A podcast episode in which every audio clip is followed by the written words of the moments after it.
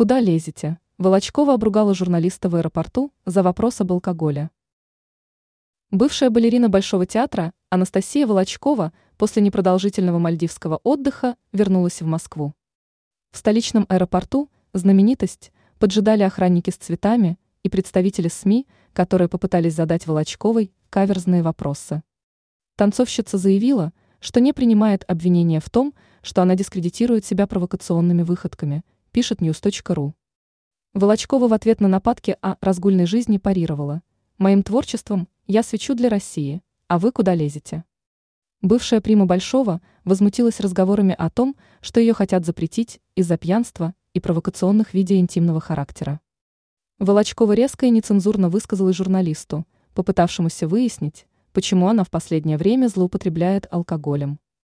Ранее в Госдуме предложили наказать Волочкову рублем после скандальной выходки.